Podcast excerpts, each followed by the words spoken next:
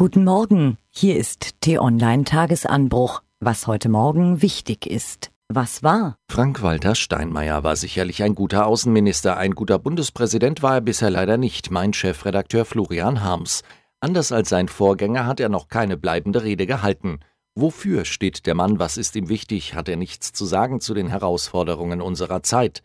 Im politischen Betrieb, in den Parteien und in den Medien werden diese Fragen immer lauter gestellt, bei allem Respekt vor dem höchsten deutschen Amt. Am Tag nach dem schlimmsten Schusswaffenmassaker der jüngeren amerikanischen Geschichte herrschte gestern eine bedrückende Ruhe rund um das Mandalay Bay Hotel in Las Vegas.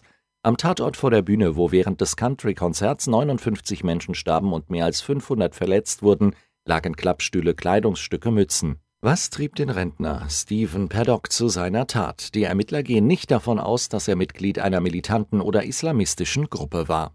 Der Täter bleibt ein Rätsel, wo dem wir nicht wissen, ob es jemals gelöst wird.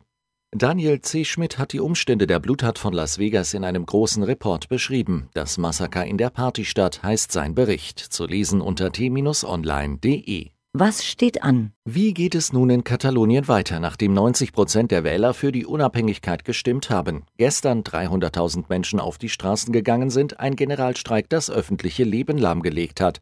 Das ist völlig offen. Nur noch zwölf Tage bleiben den Wahlkämpfern zwischen Wilhelmshaven und Göttingen, um die Niedersachsen von sich zu überzeugen.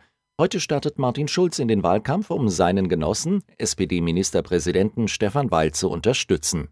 Schulz und Weil wollen heute in Cuxhaven kräftig Stimmung für die SPD machen, die in den jüngsten Umfragen nur einen Prozentpunkt hinter der CDU liegt.